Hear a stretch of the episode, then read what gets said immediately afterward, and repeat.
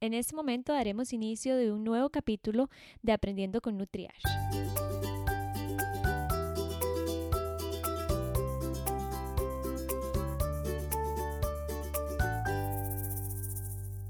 Poner límites nunca ha sido fácil. Y para muchos padres es complicado establecerlos porque o no saben cómo hacerlo o creen que haciéndolo se vuelven muy autoritarios. La falta o ausencia de límites puede llevar a consecuencias negativas en la educación de nuestros hijos, por lo que es muy importante establecerlos. Es por esta razón que el día de hoy me acompaña la psicóloga Catalina Cárdenas y ella es psicóloga enfocada en la parte de niños y estoy muy emocionada que esté aquí porque es una psicóloga, además de ser psicóloga, una excelente, es amiga mía. Así que muchas gracias Cata por acompañarme. Feliz de estar aquí y de estar en el marco de la celebración del aniversario de este lugar tan maravilloso que hiciste. Feliz, encantada. Cata, contame por qué es tan difícil establecer límites muchas veces para los padres, así como de manera muy rápida. Bueno, es que nos sucede a las personas cuando somos papás que queremos hacer lo mejor posible, que amamos a estas criaturas de manera incondicional que no queremos repetir los errores que tal vez creemos que cometieron con nosotros o que vimos que otras personas hicieron. Queremos hacerlo tan bien, pero como siempre decimos, los chicos no vienen con un manual.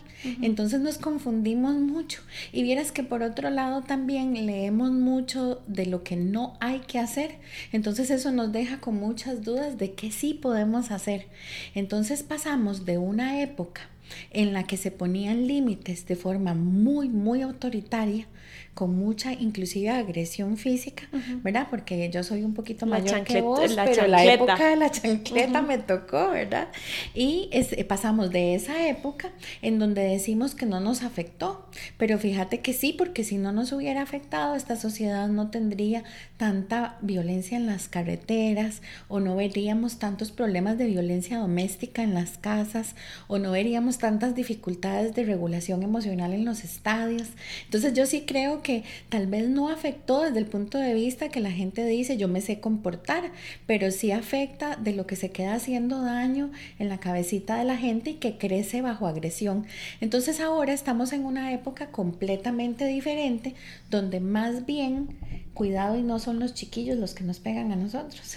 Bueno, sí, en caso de familia he visto eso. Exacto, entonces estamos ante la necesidad de que poner límites es un acto de amor, es algo sumamente necesario, es una forma en la que amamos a nuestros hijos y los preparamos para el futuro, pero que a veces no sabemos la forma correcta de hacerlo.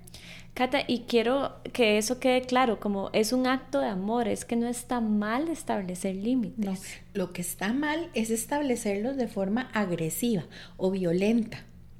Eso es lo que está mal. Pero poner límites es algo sumamente necesario porque los límites le enseñan a los chicos qué pueden esperar. Inclusive nos ayudan a comportarnos en sociedad. Es algo que nos facilita integrarnos posteriormente a la educación, a los lugares de trabajo. Entonces nos enseña a vivir en comunidad, hasta tener pareja. Porque cuando yo le enseño a los chicos límites, les enseño a respetar la libertad del otro. Entonces es parte indispensable de vivir con la gente, ¿verdad? Cata, fuera de micrófono, Cata me hablaba sobre tres este, no, eh, estilos, de... Ajá, ¿Cuáles son esos tres? Ajá. Bueno, hay tres en los que nosotros reflejamos conductas que a veces escapan de la propuesta ideal, que es la cuarta. Entonces vamos a hablar un poquito de esas primeras tres en las que a veces los papás y las mamás incurrimos, obviamente sin querer. A todo esto, este aporte que quiere hacer Katy, que me invita hoy a compartir con ustedes, no es una crítica, es una ayuda. Esto es muy importante porque cuando nosotros cometemos estos errores no lo hacemos porque queramos y no estamos juzgando a nadie, todo lo contrario, lo que queremos es ayudarles a entender cómo ser mejores papás. Los psicólogos hemos visto que muchas veces caemos en errores que se relacionan con un estilo de paternidad que se llama la paternidad o el estilo parental helicóptero que es, es, una, es un nombre de fantasía, pero en realidad se refiere a los papitos que estamos ahí de manera casi que sobreprotectora, sobrevolando como el helicóptero. encima de mi hijo en todo momento. Encima en todo momento. Entonces, obviamente tenemos control sobre el chico, obviamente evitamos que pasen un montón de cosas que no queremos que pasen, pero también este sistema hace que los chicos no desarrollen confianza en sí mismos porque cuando necesitan algo, volvemos a ver a dónde están los papás, ¿verdad? Y los papás tienen que estar ahí para ayudarles a resolver. Entonces, este estilo que es tan sobreprotector mina mucho la seguridad en sí mismo de los chicos y les dificulta aprender a resolver por sí mismos las cosas que la vida enfrenta. Obviamente, cuando hablamos de niños muy chiquitos, necesitan mucho que nosotros los acompañemos, pero es un acompañamiento, no es hacer las cosas por ellos. Canta, y qué difícil, porque muchas veces, o lo que uno escucha aquí que trabaja con padres de familia, es como, y uno lo ve, que los subestiman. Cuando uno les está enseñando la alimentación complementaria, uno les dice, déjalo comer solo. No, ¿cómo va a comer solo? Porque se puede ahogar. Es que, es que acordate que mucho de lo que nos pasa, y por eso empezamos diciendo cómo amamos a estas criaturitas de forma tan incondicional, que no queremos que les pase nada, claro. Entonces yo creo que yo como mamá entiendo perfectamente a todos esos papitos que quieren protegerlos de tantas cosas que al final este, los hacemos demasiado inseguros. Entonces ese es un cuidado. Sí, por eso te digo que qué difícil. Así es. Porque no, no se hace con esa mala intención, sino es como es mi hijo, ocupo cuidarlo. Y por eso a mí me parece tan valioso que al final del día nosotros revisemos un poquito cómo fue nuestra conducta del día. Como papás, a veces revisamos qué nos faltó hacer, qué tenemos que hacer mañana, pero es bueno que hagamos como una revisión y digamos, bueno, ¿cómo me fue hoy? Hoy dejé que mis miedos me ganaran hoy dejé que los chicos pudieran hacer sus cosas por ellos mismos. Y esta no es una conversación para tener con los hijos, es una conversación para tener yo conmigo mismo, ¿verdad? Y decirme, como dice una actriz costarricense, migo misma, cómo me porté hoy, ¿verdad? Realmente hoy sobreprotegí, no sobreprotegí, este, estuve ahí al pendiente, porque si no, fíjate que hay otro estilo también, ¿verdad? El que le decimos autoritario, ¿verdad? O dictatorial, que es el nombre de fantasía, ¿verdad? Y es este papá o esta mamá que es demasiado rígido y demasiado estricto y tiene tanta la conciencia de que tiene que poner límites que se convierte en un papá como dictador o una mamá como dictadora. Entonces lo que pasa con estos chicos es que crecen con mucho miedo. Entonces ese miedo les produce usualmente dos cosas que son muy antagónicas entre sí. Por un lado, les produce un miedo terrible a todo. Entonces son chicos que crecen muy temerosos y les cuesta mucho hacer cosas, pero ya no por inseguridad, sino por temor. O los chicos que la regla dura lo que dura el que la está poniendo. Y cuando no están, se portan, pero tremendamente mal. Porque la, cuando no está la persona. Sí, ya sienten esa libertad. Exacto. Y no tienen un control interno. Los psicólogos le decimos locos de control interno. No lo tienen el control, el control lo ejerce el papá o la mamá, pero por fuera. Entonces, toda esa parte que yo quiero que los chicos aprendan por convicción, digamos, me fijo en la calle a la hora de cruzar en ambos lados porque no quiero que me atropellen, no lo hacen por convicción, porque no quiero tener un accidente, sino lo hacen cuando el papá está viendo o la mamá está viendo. Y cuando no ven, se tiran, como se Exacto. Entonces, en este estilo parental queremos tener, eh, queremos hacer énfasis en que este, este estilo, si bien es cierto, estoy asumiendo la responsabilidad de educar, también estoy teniendo una, una mm, dificultad muy grande para que ellos puedan desarrollar la parte de convicción, convencerme por qué tengo que portarme así o así y solo lo hago por temor, ¿verdad? Existe otro estilo también, que también el nombre de fantasía es el papá más melo, ¿verdad? O la mamá más melo. Todo lo contrario al dictador. Es todo lo contrario al dictador y que es como un marshmallow, ¿verdad? O como un malvavisco, como quieran decirles.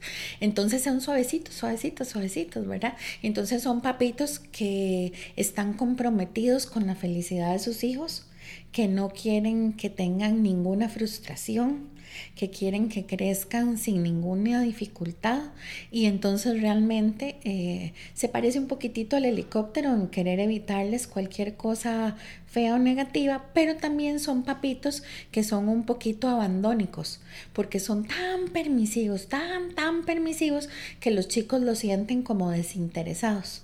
Sí, hagan lo que quieran. Hagan lo que quieran. Entonces, claro, son los, los Son papás que se ven como con mucha, los otros chicos dicen, ay, qué dichoso, a fulanito lo dejan jugar tantas horas, al otro lo dejan ver tele tales cosas, ese puede tener tal juego que es para mayores de 18, puede acostarse hasta tal hora, porque los dejan hacer de todo. Y este papá más melo se desdibuja como figura de autoridad y cuando nos damos cuenta, hubo como un golpe de estado y los chicos son los que mandan y los papás son los que obedecen. Entonces, obviamente también esto tiene como dificultad que a estos chicos les cuesta muchísimo seguir instrucciones, les cuesta muchísimo adaptarse al sistema educativo y se les hace muy difícil las relaciones con los demás, porque ellos lo que quieren es ser complacidos por todos igual que son complacidos por sus papás. Entonces, si nos damos cuenta, eh, como papás, a veces no estamos en un solo estilo, a veces... Este, podemos, eso te iba a preguntar, ¿podemos estar en varios? O inclusive un padre, el padre militar y la madre en marshmallow. Eso es lo que más pasa que los estilos de parentalidad en las parejas son distintos.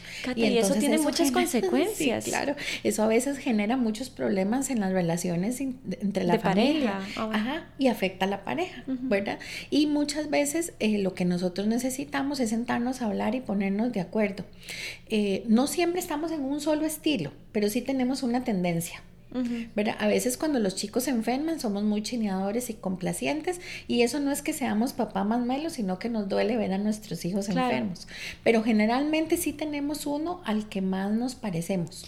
Cata, si dos padres tienen dos estilos completamente diferentes, tu recomendación es que se sienten a hablar y que lleguen a un acuerdo para que el niño eh, tenga uno Claro, vean, siempre es importante entender que como somos dos personas que educan chicos, cada uno tiene, primero, cada uno tiene su propia escuela, cómo fue criado, ¿verdad? Cada uno trae con, viene consigo con su paquetico de costumbres y con lo que cree que es correcto o no. Entonces es muy importante que así como nos ponemos de acuerdo con los gastos de la casa, con qué vamos a comprar de comida, con cómo vamos a pintar una casa o qué carro vamos a comprar o cualquier cosa de la casa, nos sentemos a hablar sobre los límites para que estemos de acuerdo en qué les vamos a pedir a los chicos. Y a veces implica negociar un poquito. ¿Verdad? ser un poco flexible o dar un poco. Exacto, porque por ejemplo para mí era una prioridad que mis hijos se acostaran y ya hubieran cenado, ¿verdad?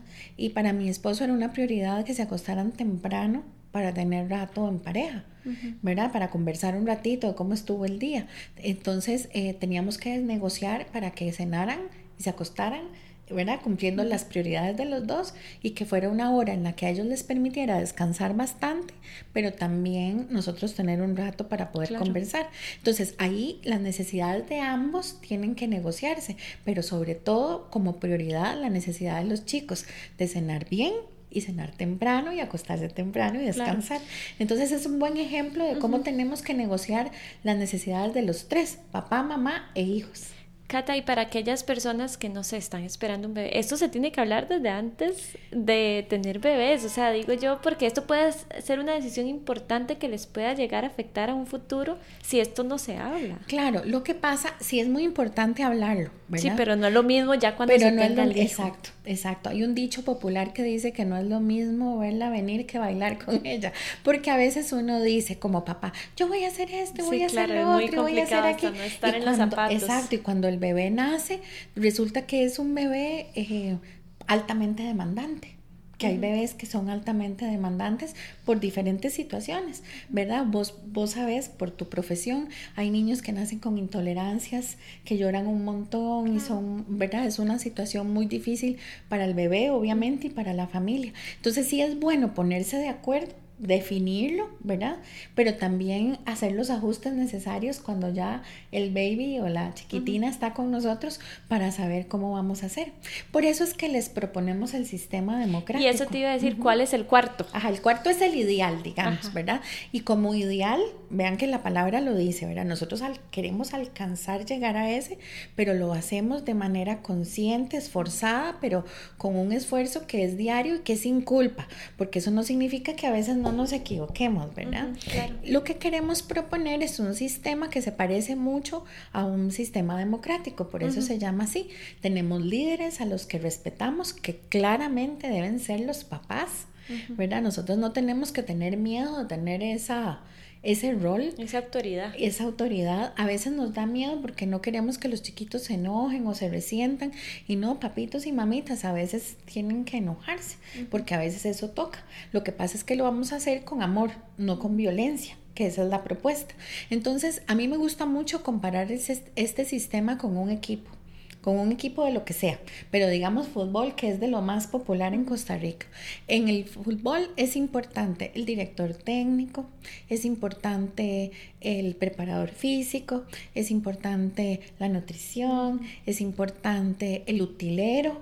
Si el utilero no llega, no tenemos tacos y estamos en problemas.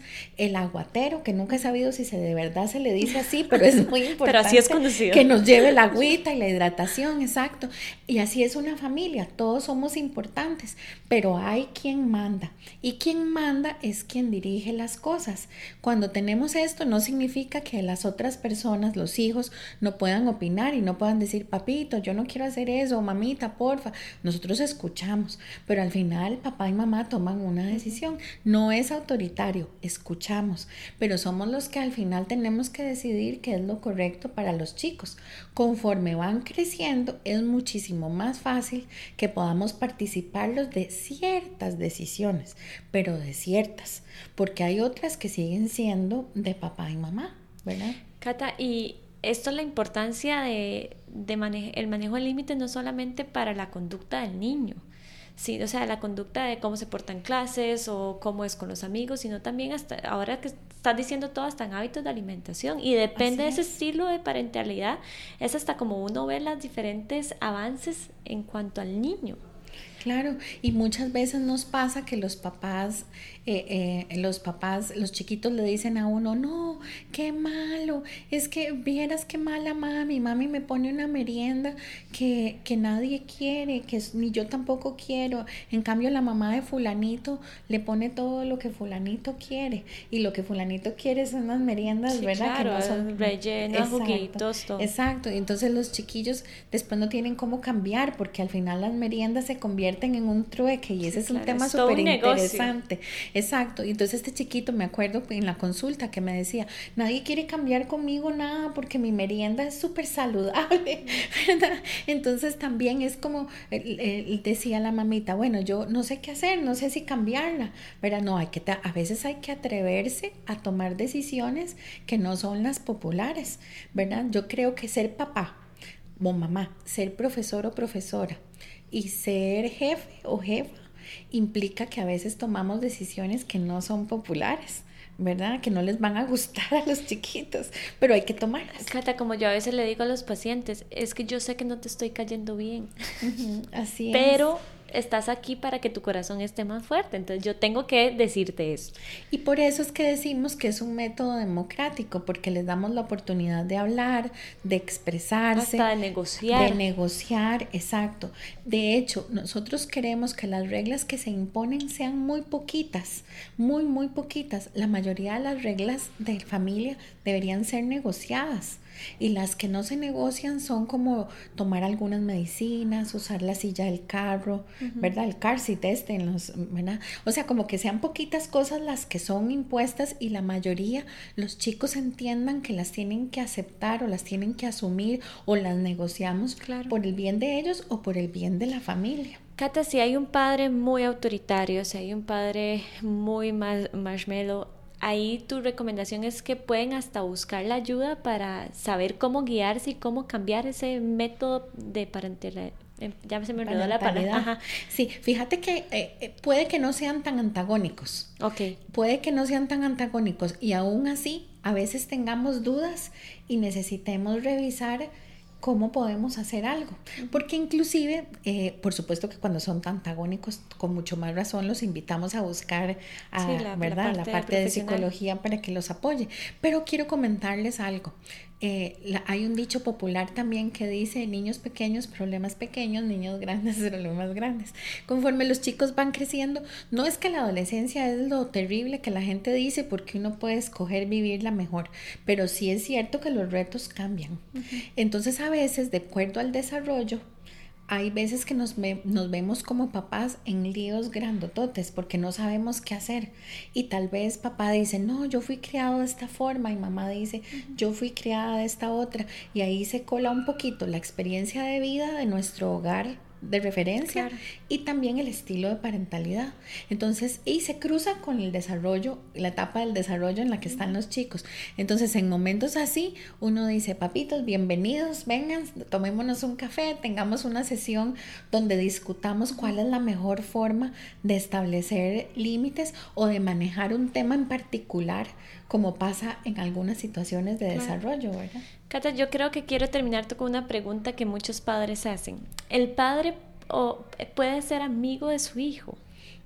Bueno, vamos a ver, esta es una pregunta muy interesante porque oímos muchos papás, yo escucho muchos papás y mamás en consulta que dicen yo quiero ser amigo. Es que por eso te pregunto, porque uno lo escucha muy frecuente y qué tan, yo que no soy profesional en psicología, no sé qué tan saludable es eso o qué tan deseado. Les voy a contar. A mí me parece que nosotros debemos de ser papás y mamás.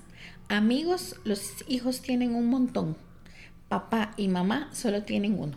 Lo que sí podemos tratar de ser es papás amigables, no amistosos amigables, porque amistoso es como el que es jiji, simpático y ya, no, es tener un papá con un buen estilo democrático, con una clara línea de autoridad, con una capacidad para hablar y negociar, que esté cerca mío y me acompañe en mis momentos lindos y no tan lindos. Claro. Ese acompañamiento afectivo es el que lo convierte en amigable pero sin dejar de ser papá. Papá y mamá. Ajá, papá y mamá. Porque amigos hay un montón papá, mamá, solo hay uno. Así es. Bueno, me gustó mucho cómo contestaste. Cata, ¿querés cerrar este episodio? Porque es un episodio cortito, pero yo quería que quedara como muy claro sobre qué estilo de parentalidad podríamos, o sea, nos podemos ir y que sea como el más, no sé si se puede llamar más saludable o no, pero el más deseado. ¿Querés cerrarlo con algo? Bueno, me encantaría invitarlos, como les decía ahora, a revisar al final del día cómo lo hicimos que podemos hacer mejor, abrazarnos a nosotros mismos. Sin sentirnos culpables. Sin sentirnos culpables, exacto, porque eso a veces nos daña mucho a nosotros los papás, ¿verdad? Es un abracito de mañana lo puedo hacer mejor, pero qué bien que hice esto hoy. y sobre todo, miren, ese alto del día a día para pensar cómo lo hice, me ayuda muchísimo a revisar qué puedo hacer mejor, pero me ayuda mucho más a decirme, ¡Eh, caramba, qué bien que lo estás haciendo, esto está saliendo bien. Y la segunda cosa que quiero comentarles que aprendí como, como mamá es a pedir ayuda a veces no eh, tener miedo ni sentirse culpable sentirse por... culpable por no saber y pedir ayuda. En los, la mayoría de las escuelas de nuestros hijos hay orientadores o counselors o psicólogos o hay algún tipo de profesional que nos puede guiar un poquito. Y si no para eso estamos también los demás en consultas este tanto tanto públicas como privadas para pedir ayuda porque ah, no nacemos aprendidos y nuestro gran amor por nuestros hijos nos motiva a buscar hacerlo siempre mejor. Cata, ¿dónde nada más rápidamente te pueden llamar para pedir citas? Claro, con todo gusto los espero en Curriabat, en el 2271-4949. La clínica se llama Clinic Kids y está en Plaza Cronos. O en Escazú, en Mediplaza se llama la clínica, que está a 500 metros al sur de Multiplaza y mi número es 2201-7201. Muchas gracias, Cata, por este episodio tan lindo y te agradezco mucho por estar aquí, de verdad, Cata. Feliz y encantada de compartir con vos y con toda la gente que te sigue. Gracias, Cata, y nos escuchamos en el próximo episodio del podcast. Gracias.